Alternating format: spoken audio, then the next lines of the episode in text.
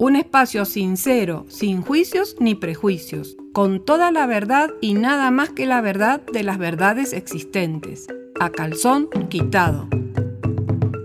Sexualidad, problemas ginecológicos, tus emociones y tu cuerpo, porque el conocimiento nos da poder.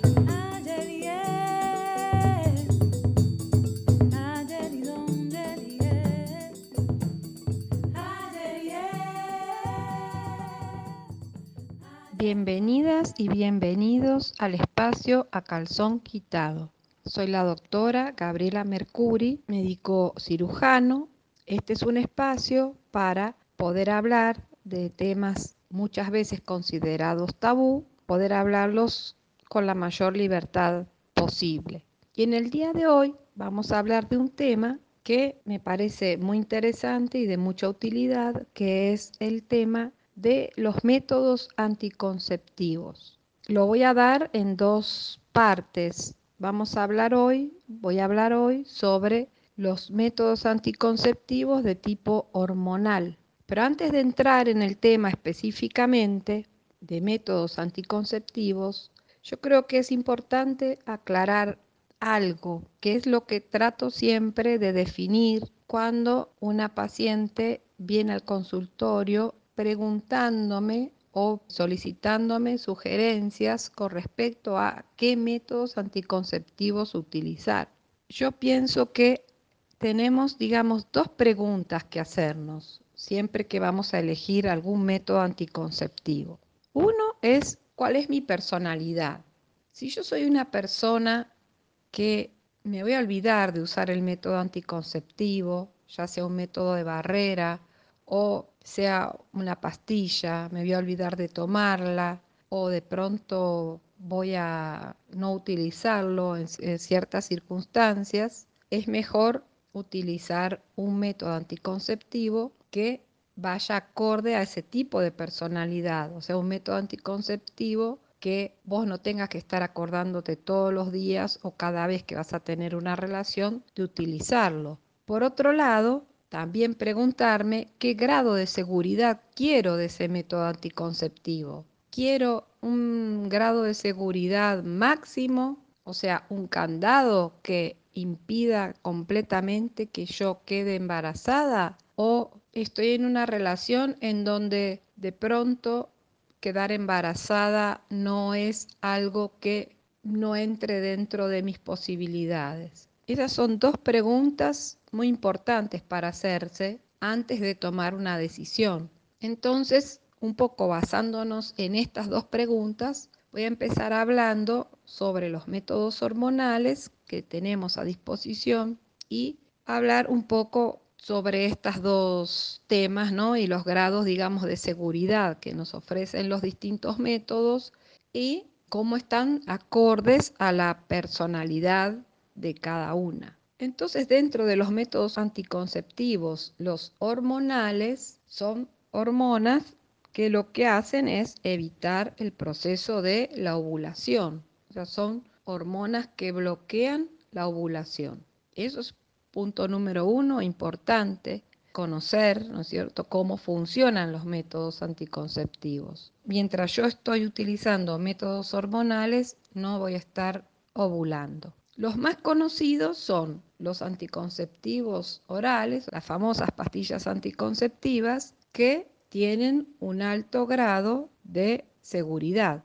En realidad, todos los métodos anticonceptivos hormonales son muy seguros, con niveles de seguridad del 98 al 99%. Son los métodos anticonceptivos más seguros que existen. Entonces, digamos, si vos estás pensando en realmente que no querés, o sea, tener un embarazo, obviamente tenés que pensar en los métodos de tipo hormonal, poniendo siempre, como yo comento también, en la balanza qué es más grave para mí, el riesgo de quedar embarazada o el riesgo de tomar o tener que colocarme algún tipo de hormona en el cuerpo, ya sea inyectada o subcutánea, digamos como por ejemplo los implantes. Porque bueno, yo sé que hay muchas pacientes, muchas personas que no están a favor de los métodos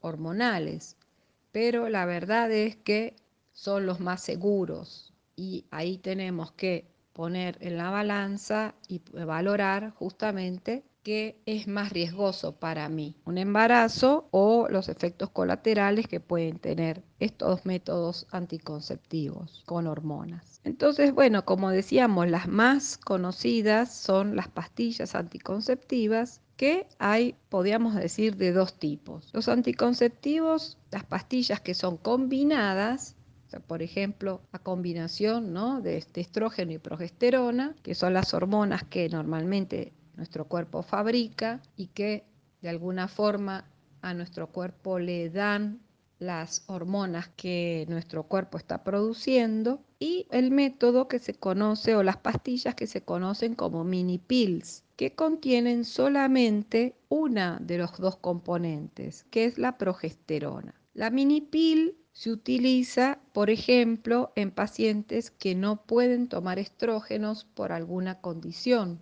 por ejemplo, antecedentes de cáncer de mama, antecedentes de cáncer de ovario, antecedentes de cáncer de endometrio, antecedentes, por ejemplo, de trombosis o de coágulos en el cuerpo. Entonces, en ese caso, si uno quiere tener un método seguro, puede utilizar, por ejemplo, las mini pills o se pueden utilizar, por ejemplo, también después del embarazo en el periodo de la lactancia, porque, digamos, no afectarían durante la lactancia el bebé estuviera tomando en la leche los estrógenos. Las pastillas combinadas de estrógenos y progesterona tenemos, digamos, distintas variedades, hay una gran cantidad de variedades en el mercado con distintas concentraciones de estrógenos que van, digamos, desde los 50 hasta los 15 miligramos de estrógenos. Y normalmente lo que uno hace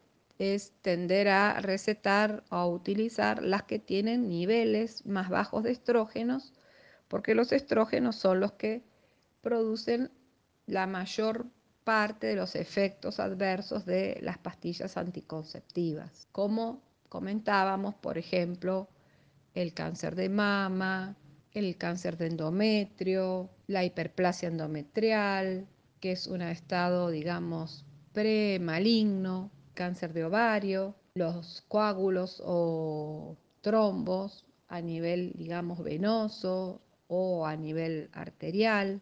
Entonces, ahí tenemos que ver qué pastillas vamos a utilizar y con qué niveles de hormona lo vamos a utilizar. Siempre, como digo, tratando de elegir la dosis más baja. Ahora, tenemos otros métodos anticonceptivos, por ejemplo, las inyecciones, ¿no? Las famosas inyecciones. Hay unas que tienen un componente que es solamente progesterona, la inyección que se da cada tres meses y claro, vos te colocas la inyección y te olvidas por tres meses de tener que utilizar un método anticonceptivo. Por supuesto que olvidarte de utilizar un método anticonceptivo no es lo mismo que olvidarte de utilizar un método para evitar enfermedades de transmisión sexual. Yo acá estoy hablando específicamente de métodos anticonceptivos. Esta, por ejemplo, es un método que puede ser útil para mujeres que tienden a olvidarse de tomar las pastillas, por ejemplo, o de utilizar un método de, de, barrera que tiene que colocarse previo a la relación sexual o durante la relación sexual, es un método que puede ser bastante útil, pero tiene, digamos, algunos efectos colaterales como que puede tener retención de líquido, puede desaparecer la regla, y hay pacientes que no les gusta, hay chicas que no les gusta que la regla no, no verla, ¿no es cierto? Pero es un método a tener en cuenta, digamos, si yo tengo, como decíamos, una personalidad que no puede ser consecuente con un tratamiento. Después hay inyecciones que se aplican una vez al mes y que son una combinación de estrógenos y progesterona. Son una dosis alta de hormona, pero también, como decíamos, me la aplico una sola vez al mes y me olvido del el método anticonceptivo por un mes. Es práctico, digamos, en ese sentido. Después tenemos otros métodos, como por ejemplo dispositivos intrauterinos que liberan hormona, o sea, que liberan una cantidad de hormona constante, es una T que libera una hormona y que tiene la ventaja de que la cantidad de hormona que se libera o que pasa a la sangre es muy bajita, es de un 2% con respecto a las pastillas que tienen un, digamos, una absorción a tu cuerpo del 100%. Existen de estos métodos métodos que tienen una duración de 5 años y otras que duran 3 años y luego hay que retirar esa T. ¿Cuáles pueden ser los inconvenientes?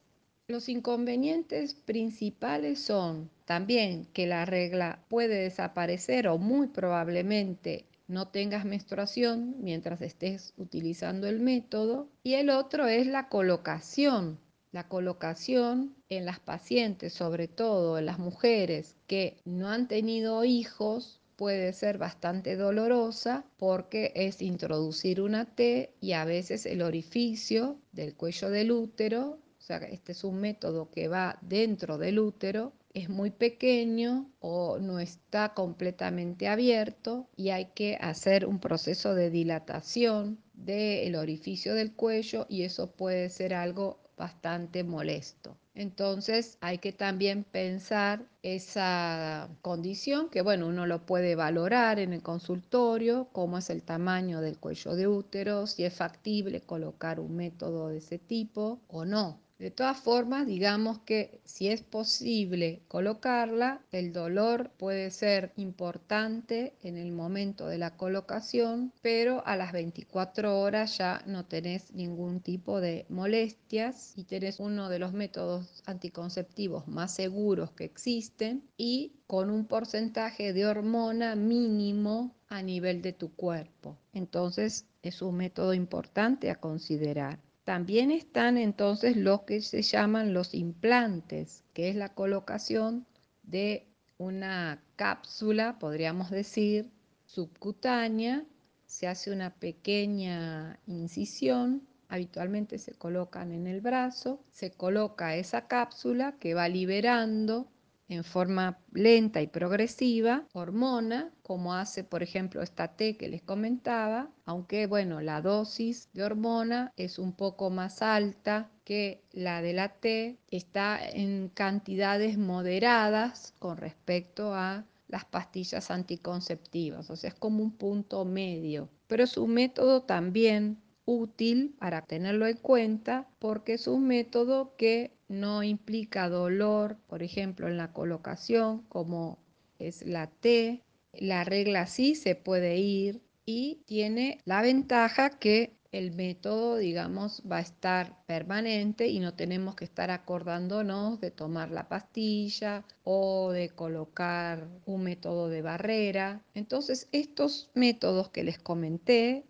que son los métodos hormonales, tendríamos entonces las pastillas anticonceptivas, las combinadas con niveles diferentes de hormonas, las llamadas también mini pills que tienen una sola hormona, las inyecciones que pueden ser también combinadas o con una sola hormona, que se pueden aplicar una vez al mes o una vez cada tres meses, la conocida Mirena que es un dispositivo intrauterino o una T que libera dentro del útero cantidades pequeñas de hormona que pasan muy poca cantidad a la sangre, que es un método anticonceptivo seguro, el implante que se coloca a nivel subcutáneo y que también va liberando a la sangre cantidades mínimas, pequeñas de hormona. Hay un método que no comenté que se conoce como anillo anticonceptivo o se conoce, digamos, en las farmacias como Nubarrin, que es un anillo